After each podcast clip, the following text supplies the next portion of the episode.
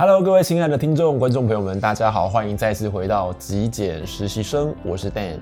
在今天的节目一开始之前，如果你是还没有订阅我的新朋友，欢迎你订阅支持我的频道。那么我们今天呢，要跟各位聊的内容是静心。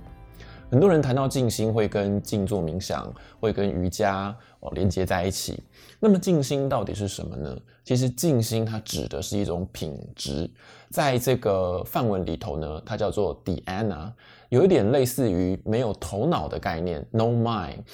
那为什么会说是没有头脑的概念呢？因为我们头脑每一天哦都会去处理很多外在大大小小的这些事情，它的速度呢是非常的迅速的，所以在这个捕捉的过程中呢，就会产生，就会去制造我们心里的这些情绪反应。不晓得大家有没有看过上一集哦？那我把链接放在这个上方。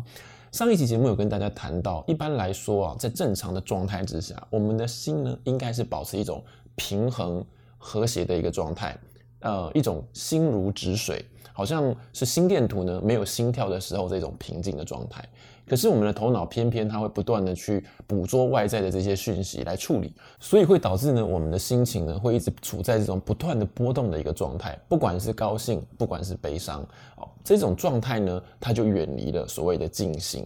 所以静心它其实是一种品质，一种状态，保持一个情绪的一种恒定的感觉，一种稳定的感觉哦，不受外在的这一种影响，不受外在的这一种干扰而随之起舞。但是因为偏偏我们的注意力呢是不断的向外的。所以，我们才特别需要像静坐冥想啦，像一些瑜伽的练习啦，甚至是一些静心的舞蹈，或者是缠绕画这样子的一个活动，这样子的一个练习呢，来帮助我们回到静心这样子的一个状态。所以，以上的解释，我想可以帮助大家。或多或少了解一下静心是什么意思。好，那在上一集节目我们聊到呃情绪的囤积，情绪如何断舍离，有提到说静心是一个最好的方法。那么静心怎么样帮助我们情绪的断舍离呢？接下来我要跟各位分享一个小故事。故事是这样子的：从前呢。佛陀就是释迦牟尼，他带着他的弟子呢，经过了一片森林，那么来到了一个树下呢，他觉得说啊，日正当中很口渴，于是呢，他就请他的弟子阿难达呢，到他们刚刚经过的小溪流，帮他取一点水来喝。那么于是阿难达呢，就回到了刚刚经过的溪流，发现刚好有车队的经过。那么车队的经过就把这个溪流里头的泥沙就是翻搅起来了，所以整个溪是非常的浑浊的，非常的脏，没办法喝。所以他就回去告诉佛陀说：“哎，这个溪水脏了哦，如果我们再往前走几里呢，那么会有一个新的小溪，那这个小溪的水就可以取来喝。不过佛陀呢，请他回到原本的那条溪流取水。”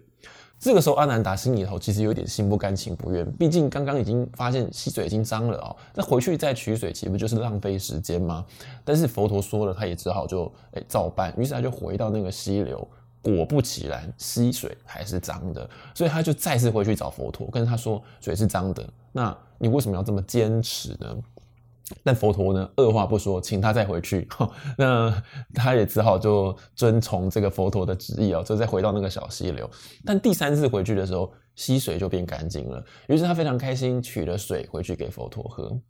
那么其实这个故事哦，它有非常多的隐身的寓意。不过今天呢，我就要从这个故事来跟各位分享什么是静心。我们可以把这个溪流呢，想象成是我们的头脑，我们的 mind。那这个溪流原本是一个非常澄清、非常干净的，就好像是我们处在一个静心的状态。好，这个静心的品质里头，嗯，没有所谓的情绪，没有波动。但是呢，当我们受到外在的干扰，比方说刚刚的车队压境之后呢，你就会发现。哇，整个溪水变得非常的浑浊，甚至是可能遇到台风、刮风暴雨啊，可能有山洪爆发等等哦，导致我们整个溪流变得非常的浑浊、非常的湍急，有土石流的感觉。那么这个就象征的是我们头脑里头有非常多的念头，有很多的烦恼，漫天纷飞，让我们觉得非常的困扰。这种感觉。那么阿难达当时第二次要再回去取水的时候，他就问佛陀说。我需不需要对这个溪水做些什么，让它可以诶变得比较干净？佛陀就跟他说：千万不要，什么事都不要做，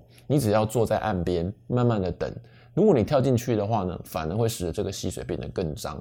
其实这个状态很好理解，也就是一盆非常非常脏的水，你要如何让这个脏的水变干净呢？那是不是就要用时间慢慢等待这个泥沙或者是一些啊、呃、杂质沉淀下去，它自然而然就会变干净。如果我们拿我们的手或者是我们其他的东西去搅和啊，想要想办法试图让它变干净，那这个状态你就会发现只会越弄越糟糕，只是一种帮倒忙的感觉哦。所以透过上面这个故事呢，我们就可以了解，当我们的头脑产生了很多的念头、很多的烦恼的时候呢，我们要如何让这个头脑里头的杂质。好，让头脑这个吸水变得干净，就是要等待这个烦恼，等待这个念头，等待这个情绪自己渐渐的落下。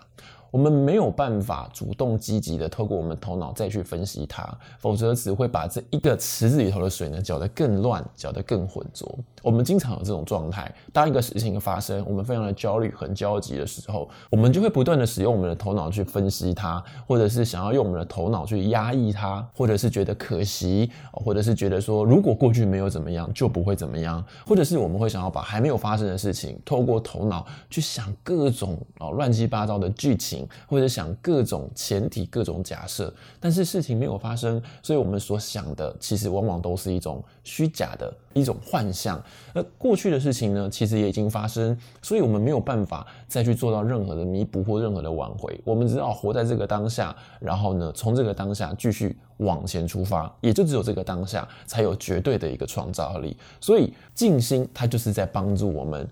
好好的回归到这个当下，从零。没有情绪的，不带有任何外在的这些困扰干扰的这个状态呢，重新出发。好，所以在这边我给大家一个相对的一个视角。每当我们的烦恼来袭的时候，其实烦恼是在我们的呃中心以外的地方在不断的去发作，就好像是一个台风的台风眼，它是没有风雨的。但是在台风的暴风半径呢，暴风圈呢，它其实是风雨雷电交加的。所以我们只好在每一次烦恼来袭的时候，透过我们刚刚说的一些瑜伽或者是冥想静坐的练习，来帮助我们从外在的这一些暴风圈之中，渐渐的回归收敛到我们所谓的。暴风的这个中心，让我们安静的处在这个中心里头，不受到外在的这些困扰，而也只有在这个状态之下，你才真正能够拾回、拿回你自己的力量，去处理外在的事情。好，以上就是我今天要跟各位分享的节目内容，跟大家聊聊什么是静心。